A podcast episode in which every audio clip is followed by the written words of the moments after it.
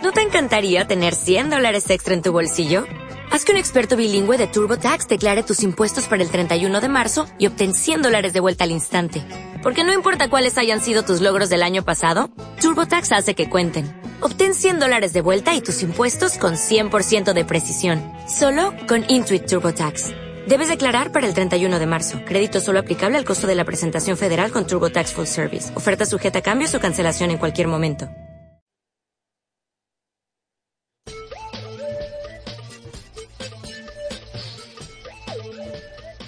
Ràdio Tiana presenta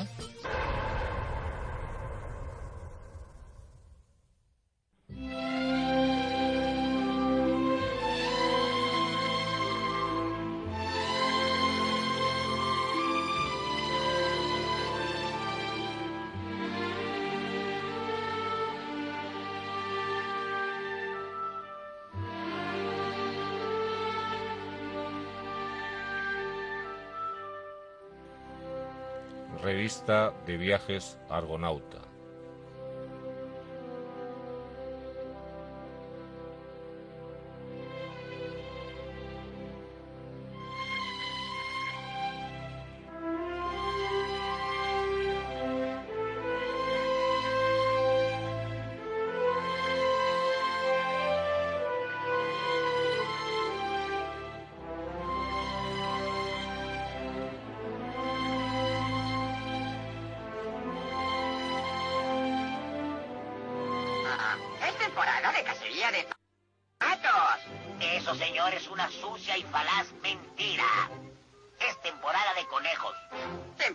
Patos. Temporada de conejos.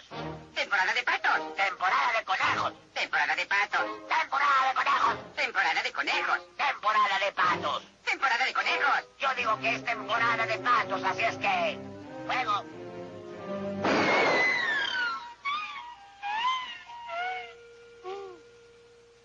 Mm, Intentémoslo de nuevo, ¿eh, amigo? De acuerdo. Solo que yo comenzaré esta vez. Correcto. Temporada de patos. Temporada de conejos. Temporada de conejos. Temporada de patos. ¡Fuego!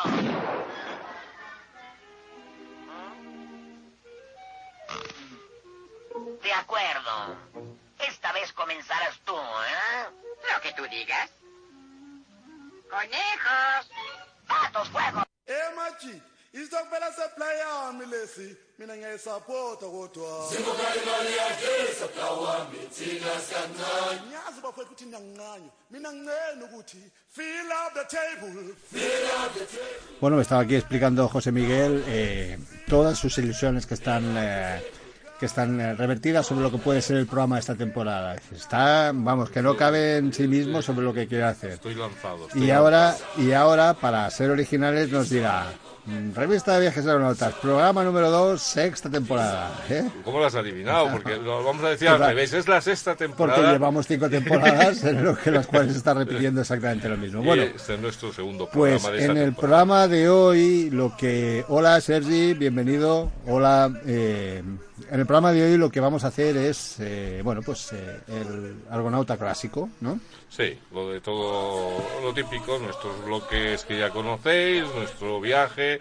Lo único que vamos a empezar este año con aquello que os dijimos y vamos a introducir pues aquello que habíamos hecho ya, una película viaje. Entonces, En los este- en este contenidos del programa de hoy, los que queremos y que no llegaremos. Pues mira, eh, de contenidos, pues el tema principal que vamos a hacer, pues nos vamos a ir a, a viajar a la ciudad del Cabo. Cape Town.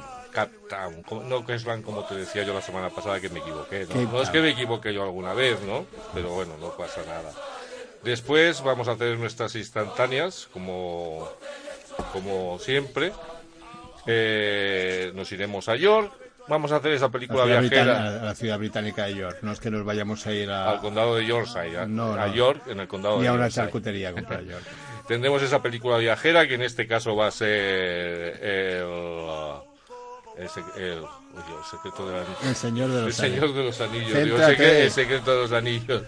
Y tendremos nuestra travelpedia como toda Y libros. y libros, claro. Bueno, entonces, ¿qué nos queda? Pues arrancar el programa de hoy.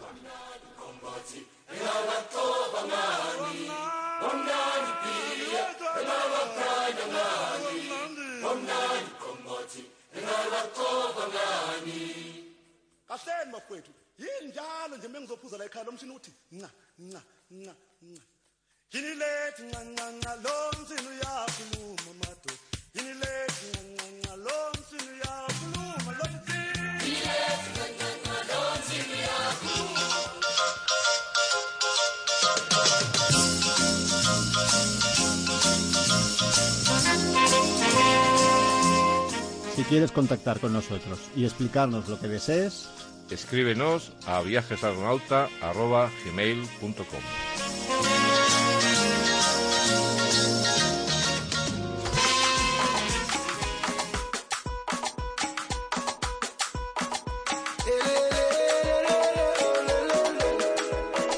Bueno, pues en esta temporada, no sé si de patos o de conejos, la cuestión es que en esta temporada eh, empezamos con una de las ciudades más bonitas de todo el continente africano y especialmente del subcontinente sudafricano, que es nada más y nada menos que Ciudad del Cabo, Cape Town.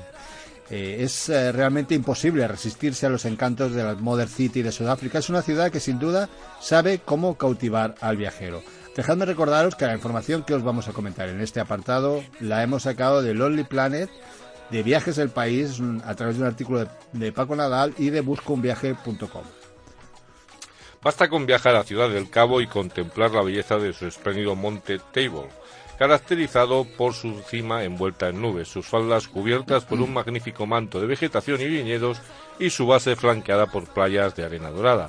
Pocas ciudades pueden alardear de contar con un formidable parque nacional en su mismo corazón, donde se ofrece un envidiable abanico de actividades de aventura. De acentuar su belleza natural se encarga el imaginativo gusto por el diseño y color de los Captetonians, que es el gentilicio de, eh, en inglés de cómo se conoce a esta gente. Y es este, y este se puede apreciar en muchas partes, desde las coloridas fachadas de Bocap hasta la decoración afrochic moderna de las casas de huéspedes, restaurantes y bares que componen el patrimonio oculto de esta embriagadora metrópolis. La Copa del Mundo del 2010 de fútbol vino acompañada del atrevido estadio de Greenpoint y trajo importantes mejoras en las infraestructuras de la ciudad. No obstante, esta maravillosa urbe también tiene sus problemas. Ha habido quien ha llegado a tacharla de ser la ciudad más desigual del mundo. Eh, es fácil estar de acuerdo si se comparan las mansiones de Constantia con las chabolas de Crossroads. Con todo, los habitantes rebosan compasión y un espíritu caritativo y se observa una admirable actitud positiva que hace posible muchos pequeños milagros.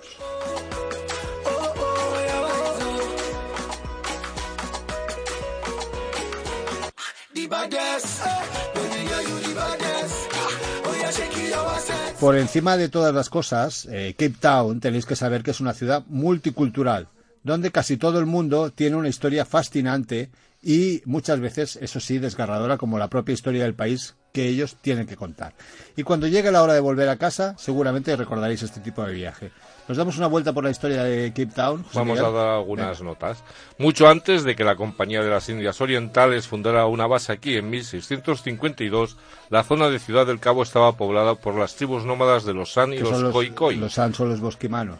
que se conocían de forma colectiva como los Khoisanes, también Khoisanes. Los indígenas rechazaron a los holandeses y la BOC se vio obligada a importar esclavos de Madagascar, José Miguel quiere decir la compañía de Sí, las Indias lo que, lo que hablábamos antes. Eh, a- como decíamos, a importar esclavos de Madagascar, la India, Ceilán, Malasia e Indonesia Que para eso es suplir la falta eso es de importante por el volumen, el alto volumen de indios que existen en Sudáfrica es debido a este primer paso y más adelante otros pasos que veréis de la historia de este continente. En los cerca de 150 años de gobierno holandés, eh, Kapstad, como dio en conocerse el asentamiento del Cabo, prosperó y obtuvo una famosa reputación como taberna de los siete mares. que era un puerto bullicioso donde paraban los marineros que viajaban entre Europa y Oriente. Desde 1870, el descubrimiento y explotación del oro y los diamantes hallados en el centro de Sudáfrica llevó a rápidos cambios, y bien pronto la ciudad dejó de ser la única gran metrópolis del país, si bien, como puerto principal, se benefició de la riqueza mineral que sentó las bases es de la sociedad importante, por ejemplo, un detalle importante es que en 1833, que consistiera la vida, todos los esclavos estaban emancipados en esa zona, en el país que luego sería el paradigma del apartheid en todo el mundo.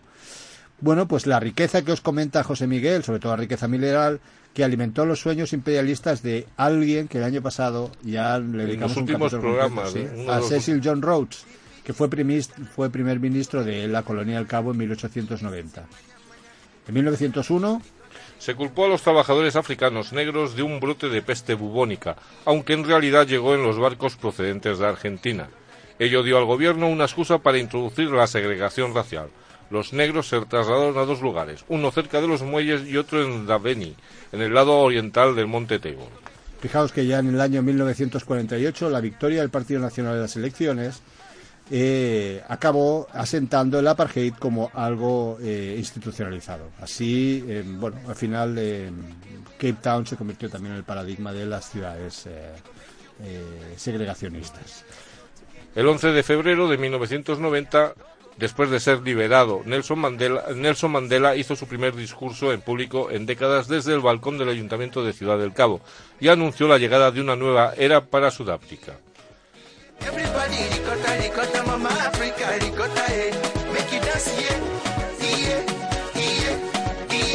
Bueno, pues este repaso así Somero. sobrevolando la historia de Cape Town nos lleva a las cosas que tenéis que hacer y que tenéis ver en- y que tenéis que ver en Ciudad del Cabo. La ciudad entera es una maravilla. Recorrer a pie todos los barrios que podáis y deleitarse con el colorido de las casas del barrio musulmán de Bocap y con la tranquilidad de los Company, Company Gardens o, o podéis tomaros una cerveza en la Ibas a, bohemia. decir, ibas a decir tomate. ibas a decir tomate. ¿A que sí? O- bueno, va, tomaros una cerveza en la bohemia zona del Observatory para escuchar música sudafricana en directo. Hay Es- miles de cosas que se pueden hacer. En Es importante que visitéis el puerto histórico, que es un lugar excelente para comer, en fin, hay arte allá, como casi todos los puertos históricos de todo el mundo. También podéis, eh, eh, como no, visitar Robben Island. ¿Quién estuvo en Robben Island, prisionero? Pues nada más y nada menos que Mandela. También otro de los elementos turísticos claves es que cojáis el teleférico que lleva hasta la Table Mountain, hasta la montaña de la Mesa, donde podréis tener una panorámica increíble de toda la península de Ciudad del Cabo. Eh, frente a esta montaña se encuentra Leon's Head. La cima de la montaña asemeja a la cabeza de un león, ¿no? Tiene 699 metros sobre el nivel del mar y unas vistas impresionantes de la ciudad y de Table Mountain. Y bueno, también frente, si queréis ir a un punto más meridional, por ejemplo, del continente africano, tenéis que ir hasta Cabo de Agulas, a 150 kilómetros de la ciudad. Contrariamente a lo que mucha gente cree, este punto, y no el Cabo de Buena Esperanza, es el lugar más al sur de África y donde el Océano Índico se encuentra con el Océano Atlántico. De camino al Cabo Agulas es muy recomendable parar en Hermanus, una pequeña población costera frente a la cual las ballenas campan a sus anchas desde principios de junio. Es posible verlas desde la ciudad sin necesidad de alquilar una embarcación. Otro lugar interesante en Ciudad del Cabo son los jardines botánicos de Kistenbosch, fundados en 1913 y que cuentan con 4.700 especies de flora endémica sudafricana. Visitar los top, eh, township- barriadas donde vive la mayor parte de la población local para realmente conocer cómo es la vida de Ciudad del Cabo y también es recomendable hacer la visita en grupo organizado. No dejéis de visitar cuando veáis a Cape Town los viñedos del Cabo, Cape Queenslands. A escasos están alrededor de unos tres cuartos de hora en coche y encontraréis, los encontraréis en poblaciones como Parl o Stellenbosch. Es un valle rodeado de montaña repleto de viñedos donde es un poco la California eh, sudafricana. También, como no, si os gusta el submarinismo hay algo que debéis hacer. Pues podéis sumergiros en jaula, eso sí, entre tiburones blancos, en Gansbay, cerca de Ciudad del Cabo. Aquí hay varias empresas de buceo que se dedican y llevan a los buzos a vivir la mayor aventura de su vida. Y como no, eh, si queréis lo que queréis es ver pingüinos, ¿os acordáis aquel problema que hubo sobre, con, con aquel vertido petrolífero en Sudáfrica en el que la gente se estuvo ayudando a los pingüinos? En fin, si queréis ver pingüinos tenéis que ir a Boulders Beach y, bueno, como los pingüinos están acostumbrados a los seres humanos allá, incluso hasta es posible que os vendan una cerveza.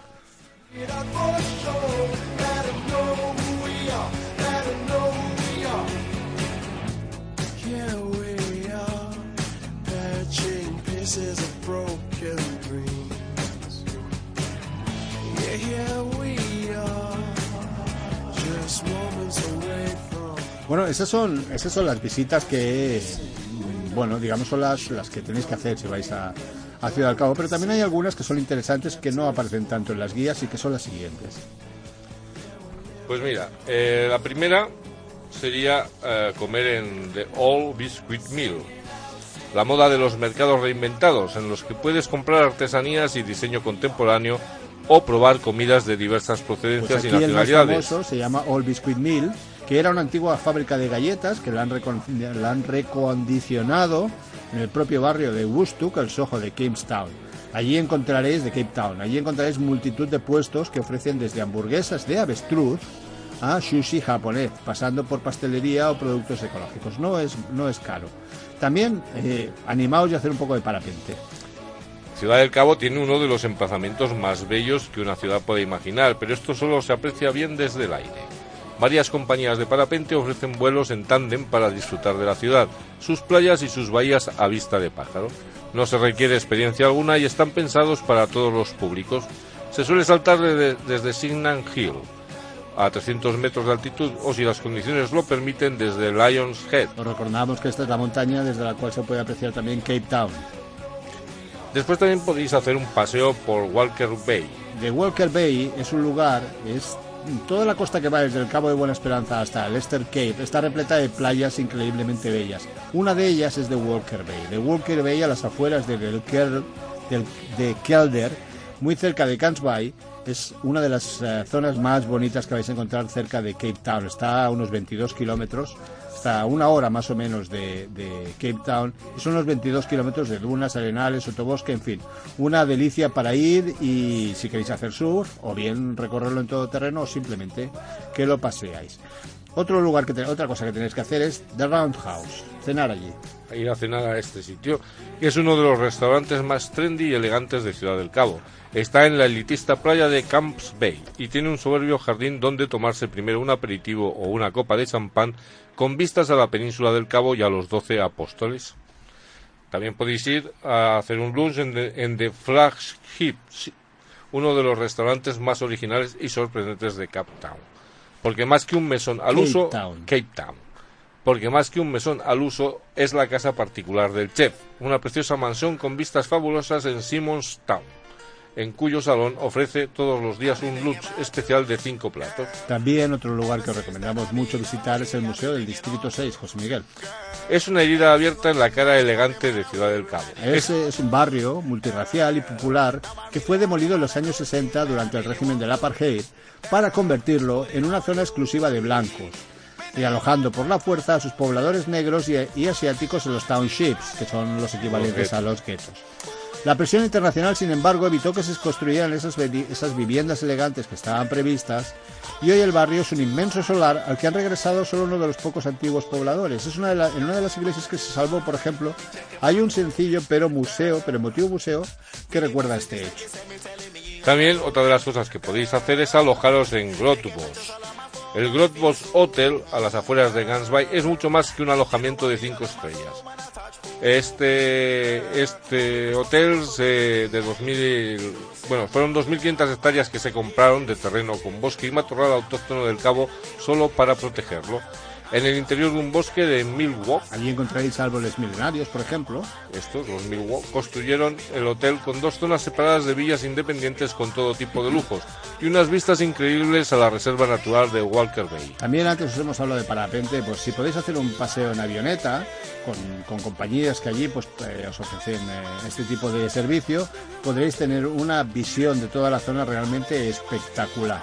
En fin, eh, estos son ese tipo de cosas que a veces no tienes previsto hacer y que vale la pena hacerlas cuando visitáis Cape Town.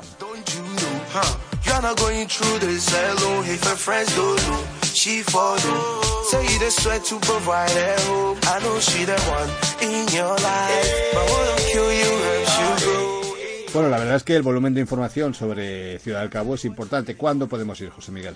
Pues mira, aunque no se dan temperaturas extremas, pues, algunos meses de invierno pueden ser relativamente fríos y húmedos entre junio y agosto, cuando las temperaturas oscilan entre los 7 y los 18 grados. La primavera de septiembre a noviembre es impredecible y de diciembre a marzo hace calor, aunque la temperatura media máxima es de solo 26 grados. El fuerte viento del sureste, llamado Cape Doctor, suele hacer el calor soportable. De marzo a abril y en menor grado en mayo el tiempo sigue siendo bueno y el viento, si lo hay, es suave. En cuanto a la seguridad, ¿qué nos podemos encontrar? Pues que el ambiente relajado de Ciudad del Cabo puede inducir a una falsa sensación de seguridad. Los robos se suelen producir cuando el viajero hace algo insensato como no estar pendiente de sus pertenencias mientras se da un baño en la playa. En fin, pero de Eso todas es maneras, normal en de todas maneras eh, no os olvidéis vuestras cosas tampoco en las mesas del centro de Barcelona, porque Es os lo mismo, es lo mismo. exactamente igual. Mm, Es cierto que el- Sudáfrica tiene un problema de violencia que aquí no existe, pero sobre los robos, sobre los robos, eh, róbulos y rémulos, eh, lo, mejor, y lo mejor es que siempre vayáis cuidando vuestras pertenencias allí donde vayáis. En fin, Cape Town es una de esas zonas que vale la pena, es uno de esos lugares que vale la pena visitar porque es realmente una ciudad aconsejable. Todo Sudáfrica lo es, Cape Town también. Cape Town es la Europa, es la Europa trasladada y adaptada a Sudáfrica.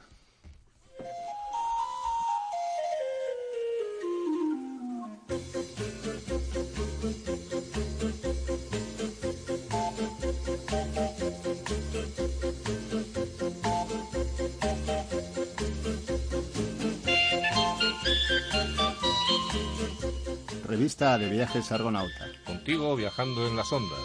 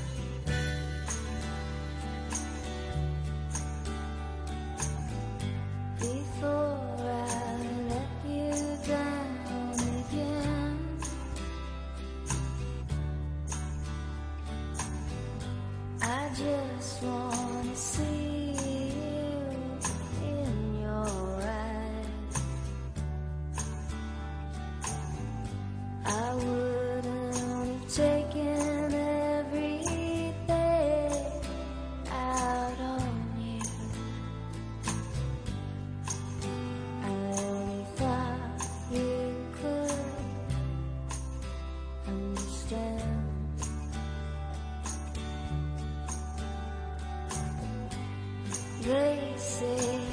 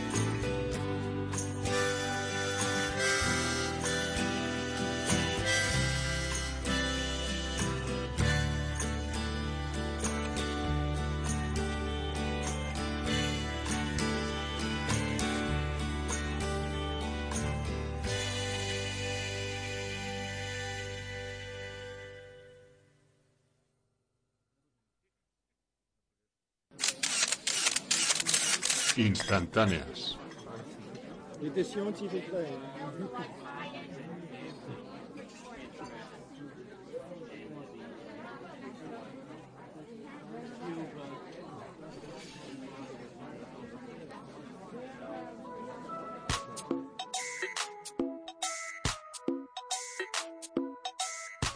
Bueno, pues si os pensabais que nos alejábamos de Cape Town, estáis equivocados, porque no nos alejamos de Cape Seguimos Town. ahí, porque seguimos. las instantáneas os vamos a dar cinco buenas razones, que son las que nos dan Traveler.es a nosotros, para que vayáis a Cape Town.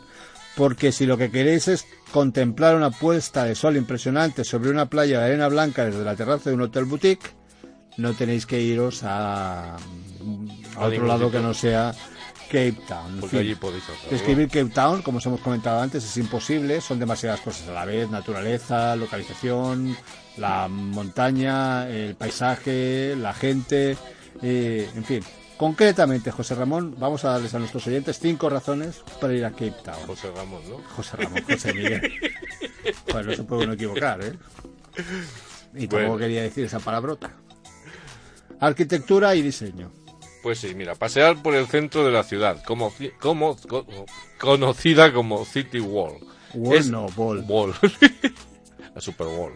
Es ir encontrando retazos de un legado arquitectónico formidable, edificios Art Deco, un centro financiero que con sus rascacielos nos transporta al mismísimo Nueva York. Por alguna razón, los productores de la película Señor de la Guerra con Nicolas Cage escogieron Ciudad del Cabo como localización para rodar escenas que en realidad estaban ambientadas en la Gran De todas maneras, lo que a mí que escogieran Cape Town no me parece raro. A mí lo que me parece raro es que escogieran Nicolas Cage. Que eso, eso, eso sí que me parece raro. En fin, el paisaje urbano cambia radicalmente a lo largo de la mítica Lone Street, donde se construyen, donde confluyen, perdón, edificios victorianos, fachadas coloristas de restaurantes y bares y hoteles ultra chic, donde el diseño es llevado hasta el extremo. Y para hacer la mezcla aún todavía más variada, encontramos mezquitas como Nor, Et Hameida o Palm Tree. El islamismo es importante porque nada más y nada menos que el 10% de la población en Cape Town lo practica. Y como colofón de este primer detalle, No hay que olvidar un edificio de gran simbolismo, el City Hall, donde Mandela se dirigió a la nación tras su liberación en febrero de 1990, tras 28 años en prisión y posteriormente en 1994, cuando su partido, el mítico ANC, ganó las elecciones y Mandela se convirtió en el primer presidente elegido democráticamente de la nación del arco iris. el segundo motivo imprescindible para que visitéis Cape Town es que allí vais a vivir emociones fuertes de las esas de esas que os hemos comentado antes. En la población de Gansby, a hora y media al este de Ciudad del Cabo, es posible no solo ver tiburones, sino bañarse con ellos. Eso sí, una jaula de hierro protege al atrevido de turno de estos predadores que pueden llegar a medir 3 metros de largo. Los tiburones son atraídos hasta una jaula donde hasta cuatro personas comparten un lugar para vivir la experiencia única de ver a estos animales cara a cara. Otro, otro de los detalles que es interesante, por ejemplo, que podéis hacer y que os animará es lo que os comentábamos de los viñedos. Pues la cultura del vino, Y del buen vino. sobre todo del buen vino, está profundamente enraizada en Ciudad del Cabo. Casi cualquier restaurante ofrece una cuidada carta de vinos con una profusa descripción de cada uno de ellos. Los camareros siempre están bien informados y no escatiman en ofrecer al cliente probar este o aquel vino hasta que queda plenamente satisfecho con su elección. Atención al detalle, porque por alguna razón Sudáfrica es el, noveno productor de vinos del mundo y la península del Cabo es la zona vinícola por excelencia. Stellenbosch, a 40 minutos de Cape Town, se considera la capital del vino del país y el rincón perfecto para comenzar esta inmersión enológica. Allí encontraréis más de 100 eh, bodegas que salpican el paisaje de viñedos. Las hay para todos los gustos, de diseño minimalista como la de Tokaji, más tradicionales como Telema, pero con decoración igualmente impecable, o con vistas panorámicas como la de Boschendal, donde sería imposible quedarse toda la tarde frente a la chimenea disgustando vinos, vinos y más vinos. Algunas bodegas organizan incluso viajes en avioneta para disfrutar de un picnic en medio de sus viñedos, por supuesto acompañado de un buen vino de la casa toda una experiencia que podríamos considerar como una experiencia al estilo de Memorias de África. ¿Y qué tal si seguimos los pasos de Mandela y el apartheid? Pues- como otro detalle Pues para pode- tener en podemos cuenta. ir allí, ¿no? En Robben Island, un islote a una escasa media hora en ferry de Ciudad del Cabo, se encuentra una de las prisiones más infames de la historia de Sudáfrica. Aquí pasó Mandela, líder del movimiento contra el apartheid, y Premio Nobel de la Paz 18 de los 27 años que estuvo preso hasta su liberación en 1990. Eh, Visitar esta prisión y las celdas de Mandela y otros prisioneros políticos supone emprender un recorrido en la lucha por la igualdad Allí, política de allí la podéis ver en sus muros, por ejemplo, eh, sobrecogedores testimonios sobre el encierro de muchos de los prisioneros en esta tortuosa eh, cárcel. Los townships que os hemos comentado antes no solo son boyerismo, José Miguel. Pues Ciudad del Cabo es la primera ciudad de África en calidad de vida. Pero no hay que olvidar que esto es Sudáfrica y que hace menos de 20 años el régimen del apartheid basado en una rígida separación de razas estaba vigente. Bajo este sistema, millones de personas de color de toda África del Sur fueron, fueron obligadas a abandonar sus hogares y vivir confinadas en áreas creadas específicamente para ellos. Mientras los blancos se quedaban en las mejores zonas, la población negra era desplazada a lo que se eran a, chabolas, a, a favelas, eran conocidos como los townships. Ciudad del Cabo, obviamente, tampoco está, eh, eh, tampoco escapó de esta política. El Distrito 6, uno de los barrios más cosmopolitas de la ciudad y epicentro de artistas, donde convivía una heterogénea población de negros, indios, mestizos y africanos, fue desmantelado en los años 70. La zona fue clasificada como exclusiva para la población blanca. Su posición estratégica entre el puerto y el centro de la ciudad la convertían en un área altamente codiciada para los constructores de lujosos edificios para los blancos, Es lo que antes les hemos comentado del Museo del Distrito 6, que es el City Board. que ahora es un solar casi todo el barrio. ¿no? Y el último detalle que también os hemos comentado antes para que visitéis Cape Town, más razones ya no os podemos dar, salvo la de Char Charlize Theron, es eh, sudafricana creo, ¿no? Pues me parece que sí. Sí, pues esa, Esa, sería, esa esa sería la Pero la número 5 sea, claro, como no, lo que os hemos comentado antes de los pingüinos. pues una playa con pingüinos en pleno verano. Es otra muestra de la abrumadora naturaleza Bueno, de la zona. las playas de aquí también se llenan de pingüinos en verano, ¿eh? no nos engañemos. Esta es la playa de Boulders. Alberga una colonia de 3.000 pingüinos africanos. Hay tantos que incluso te puedes bañar con ellos en las aguas de color turquesa, siempre y cuando resistas el intenso olor que desprenden. Y tengas cuidado de que alguno de ellos no te dé un picotazo. Si la cercanía animal te suscita desconfianza, verlos desde la barrera de seguridad también tiene su encanto. Si combinas los pingüinos con una visita a la aldea de pescadores de Carl Bay, el sitio ideal para pegarse un homenaje gastronómico a base de pescado, el día estará, mm, pero que muy bien aprovechado.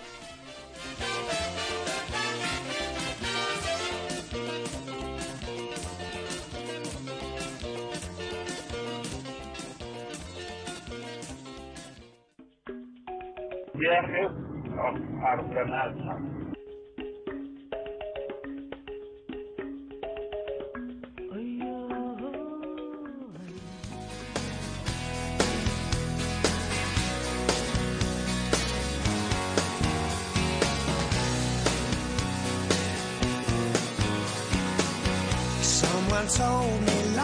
Bueno, pues eh, dejamos atrás Cape Town y nos venimos a la vieja Europa a hablaros de una de las ciudades también más antiguas de Inglaterra, que es la ciudad de York.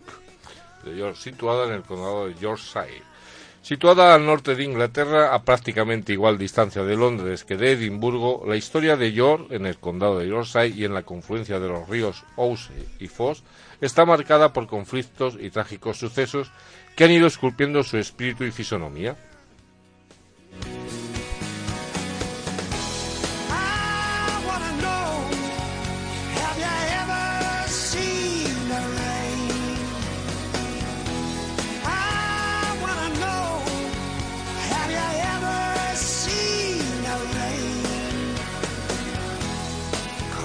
En fin, York eh, no solo es un hermoso destino turístico, sino que también es una de las ciudades europeas más vinculadas al mundo de lo paranormal, que es lo que pasa muchas veces en los Aquí. textos que utilizamos nosotros. ¿eh? En fin, eh, pasado y presente de la mano de Bocarum para los romanos, Eofowic para los sajones, Jorvik para los vikingos, quienes llegaron primero como invasores y luego levantaron sus propios asentamientos, son los diferentes utilizados, términos utilizados por sus pobla- pobladores para, para referirse a una misma realidad, que es York. Su presente más moderno está íntimamente ligado a su pasado y a su historia, donde sofisticadas tiendas y elegantes restaurantes, bares y cafeterías conviven en total armonía con la herencia y la arquitectura de siglos pasados. Hay una imponente catedral gótica, impresionantes casas georgianas y una estación de ferrocarril de estilo victoriano que solo eh, poseen algunas de las ciudades más impresionantes de Inglaterra. La identidad de York tiene marcada además de por su catedral, por la muralla medieval que la rodea, que es la más de, en fin, eh, Es la que más kilómetros sí, no sé tiene cuántos, unos conserva. Una de las grandes ventajas del centro de la ciudad, por ejemplo, es que está repleto de edificios muy bien conservados. Es una zona peatonal y sobre todo es una zona muy limpia que hacen de este interior de York un espacio muy agradable por donde se puede pasear tanto de día con toda seguridad y tanto de noche con toda seguridad también. Son precisamente las tardes el momento perfecto para dejarse llevar por algunas de las rutas y sumergirse en la York más encantada, misteriosa y fantasmagórica, por callejuelas adoquinadas y pasillos imposibles y descubrir así los secretos mejor guardados.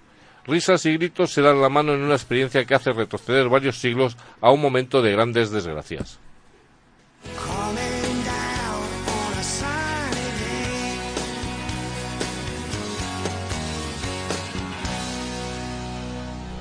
Entre sus calles comerciales, por ejemplo, por excelencia encontramos Stonegate y Petergate, que todavía hoy se encuentran donde estaban hace dos mil años. Son calles que no se han movido ni un milímetro. En fin, ahí se situaban las vías romanas de Praetoria y Principalis, y que nos guían hasta la Catedral Gótica de York, donde destacan sus impresionantes vidrieras. La Catedral Gótica de York se tardó más de 250 años en construirla y fue consagrada en 1472. Pero si queremos evocar el pasado medieval, José Miguel, lo que tenemos que hacer es ir por el Coffee Yard, el Swing Gate, Grape Lane o bien Mate Alliance Lane o Shambles. que es el- su callejón más pintoresco y se dice eh, la calle más comercial más eh, la calle comercial más antigua de, de Europa. Bueno, hay lugares en, en York que son lugares que merece la pena visitar. Hay algunos que resultan realmente imprescindibles. Una ciudad que recibe más de 7 millones de visitantes al año, claro que como no uno de estos lugares es Jorvik. Jorvik. Está estrechamente vinculado a los vikingos. Es probablemente el lugar más conocido del entorno. Desenterrado en 1976 permite captar el ambiente y la forma de vida de la época a través de casas, talleres y utensilios típicos de aquel momento.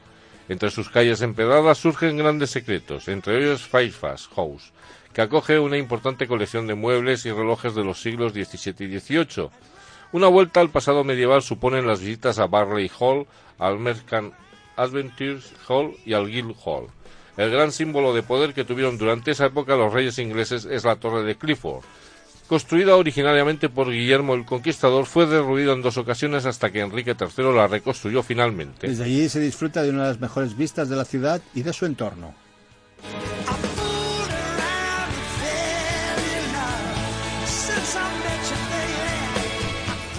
Y también nos sirve para comprender por qué York es un punto estratégico para controlar el norte de Inglaterra. Los misterios aparecen en el Treasure House, donde se dice que se han visto fantasmas de soldados romanos. Para aquellos aptos y deseosos de fuertes emociones, Dort Dungeon les adentra en los tiempos más grises de la ciudad a través de efectos especiales y actores en un espectáculo interactivo y a la vez terrorífico. Reabierto en agosto del año 2010, el Museo de Yorkshire alberga una de las mejores colecciones arqueológicas y geológicas de Europa. Mientras, en el Museo del Castillo de York, uno creerá haber retrocedido en el tiempo surcando sus calles, experimentando y viviendo la Inglaterra más victoriana. Pero si hay un espacio de exposiciones singular, ese es el Museo Nacional del Ferrocarril, donde se recrea una gran estación de los años 50. En la devoción de la ciudad por este medio de transporte no hay que olvidar que cuando el actual edificio de la estación fue inaugurado en 1877, fue considerada la mayor estación de ferrocarril de Europa.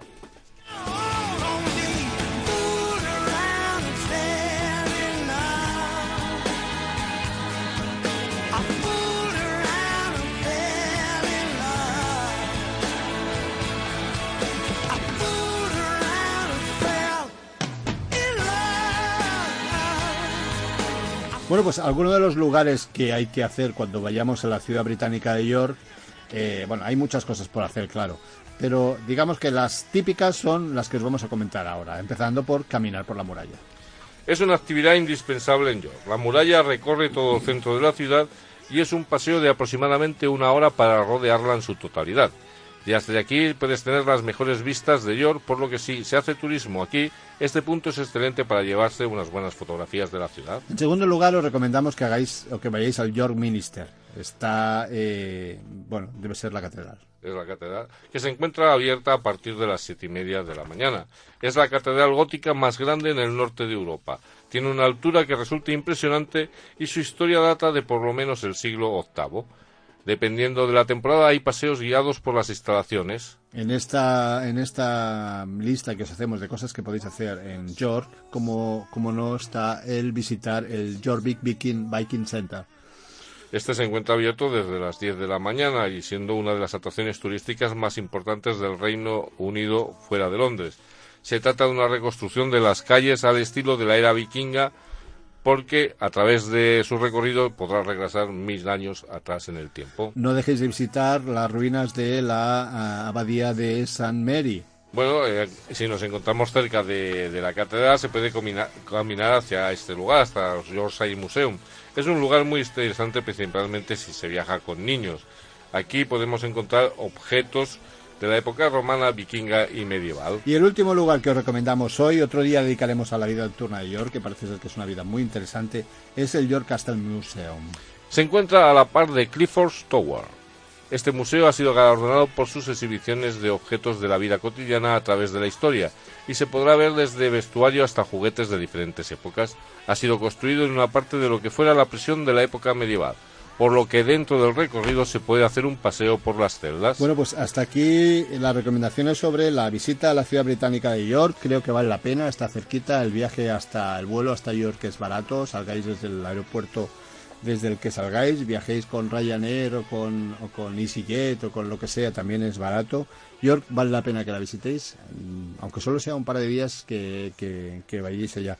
Y me da la sensación de que como no nos va a dar tiempo y no vamos a poder hacer Hacer la película. la película viajera, vamos a escuchar un poco de música, Sergi, cuadramos los horarios y hacemos la Travelpedia.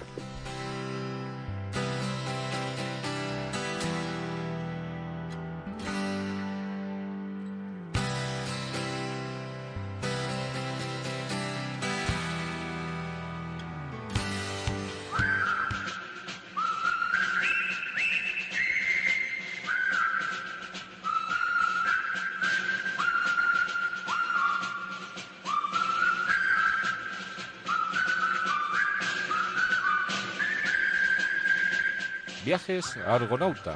Un puente hacia tu aventura.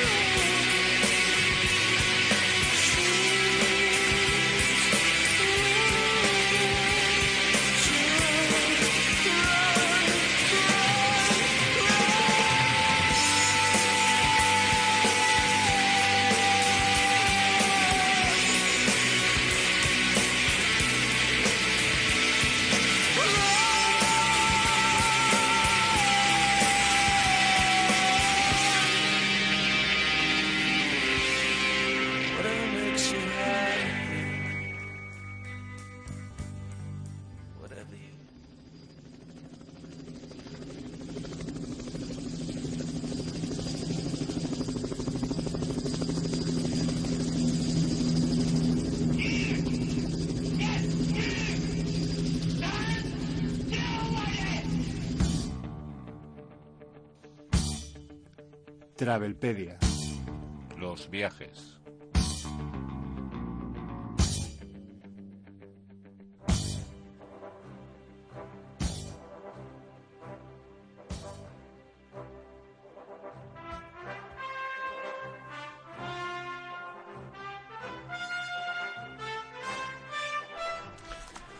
Pues nuestra sección de la Travelpedia de esta semana vamos a daros unos consejos generales para viajar. Macho, qué clásico que eres haciendo radio. Solo falta decirte, doy paso a mi compañero para que me dé... ¡Gol! bueno, vamos, ya que empezamos la temporada, la temporada de viajes, pues vamos a dar esos consejos que nos los proporciona eh, viaje- viajaelmundo.com. Bueno, ¿qué es importante a la hora de... eh, bueno, en fin, consejos generales para viajar, que era lo que os quería decir, José Miguel. Por ejemplo, considerar el presupuesto en primer lugar. Decir de qué manera quieres bajar en solitario, con la familia, con los amigos, en un tour pagado que te lleva a conocer muchos lugares en 15 días o por tu cuenta. ahorrar dinero que viajar Exacto. es caro. Luego, claro, como no decidir a dónde queréis ir. Sigue tu instinto y haz una lista de esos destinos con los que siempre has soñado ir sin dejar ninguno por fuera. Consejo, cumplir vuestros sueños, ir a los sitios que queréis ir. Documentos.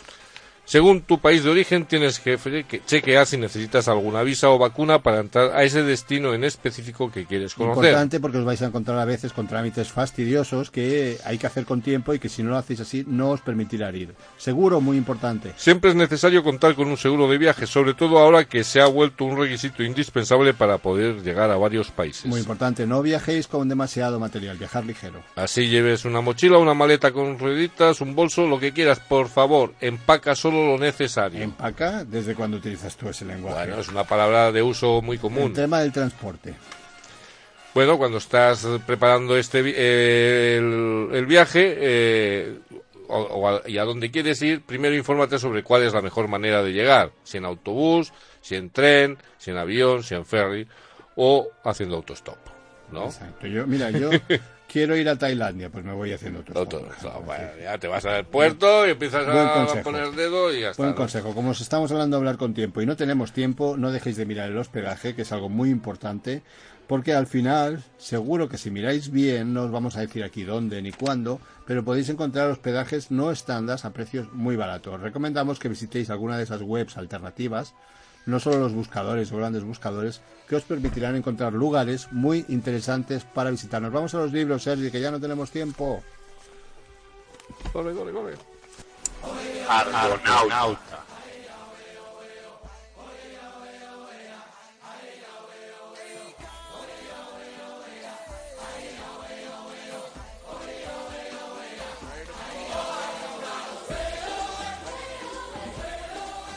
Libros, libros, libros, libros, libros. Las sintonías eh, Es siempre genial, son genial. buenísimas. Bueno, ¿qué libros nos has traído para hoy? Pues mira, dos libros. Uno, el primero es El criador de gorilas, de Robert All.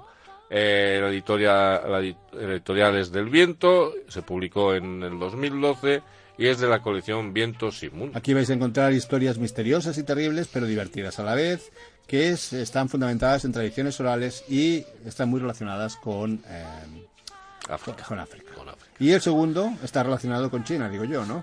Pues sí, es Naranjas de la China, de Julio Arias, de la editorial Plataforma, y también publicado en el 2012, ¿no? Esta, aquí se narra el periplo de un joven que, movido por la curiosidad, se marcha a Pekín a aprender mandarín, donde terminó pasando toda una década. De Cadín, porque ya que estabas haciendo todo acabado en in. Una forma de ser. Hakuna Matata.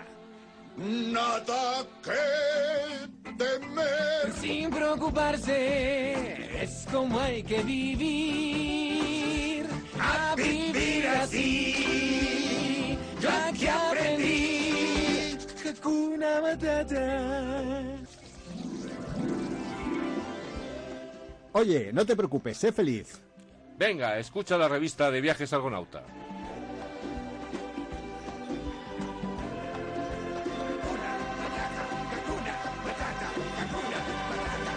Sin preocuparse.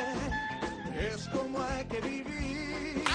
Oye, Para encontrarlo debes mirar más allá.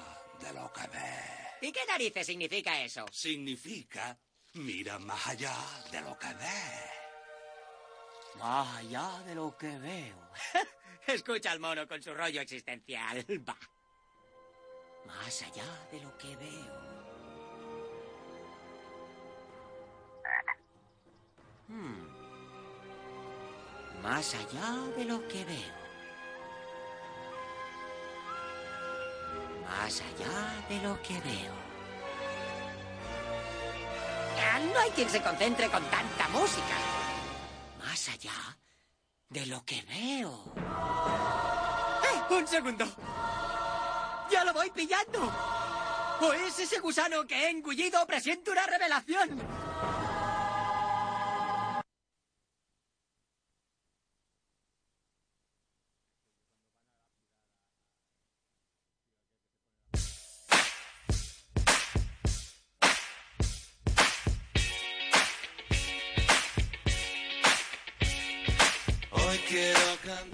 Bueno, pues eh, encantados de haber estado con vosotros en el primer programa con contenido de la sexta temporada de la revista de viajes Argonauta en Radio Tiana. Sí, este es nuestro segundo programa de esta Sergi, Sergi, temporada. que se va a despedir, Ay, que se va a despedir. despedir. Están aquí, me van a poner los redobles como hacíamos ya el año pasado, pero la despedida va a ser la de siempre. ¿eh? Va. Hala, lánzate. Bueno, y como siempre ha estado Sergi en el control técnico, Ana que nos ha ayudado, Joan en la dirección Ja. y yo, mi José y Sí, yo. Miguel ayudándole. Bueno, eh, simplemente gracias por estar ahí. eh, espero que nos sigáis todo el- toda esta sexta temporada. Nos estaremos escuchando cada semana y, como no, espero que hayáis disfrutado del programa tanto escuchándolo como nosotros disfrutamos haciéndolo. Hasta la semana que viene. Adiós. take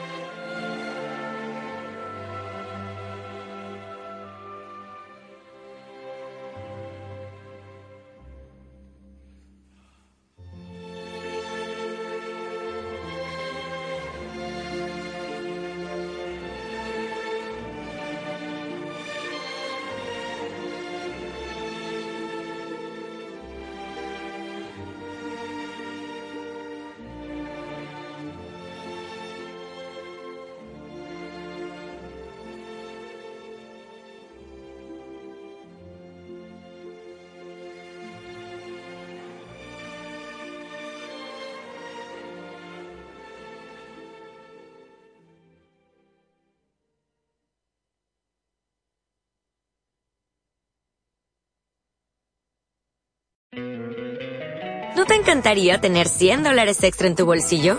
Haz que un experto bilingüe de TurboTax declare tus impuestos para el 31 de marzo y obtén 100 dólares de vuelta al instante. Porque no importa cuáles hayan sido tus logros del año pasado, TurboTax hace que cuenten. Obtén 100 dólares de vuelta y tus impuestos con 100% de precisión. Solo con Intuit TurboTax. Debes declarar para el 31 de marzo. Crédito solo aplicable al costo de la presentación federal con TurboTax Full Service. Oferta sujeta a cambios o cancelación en cualquier momento.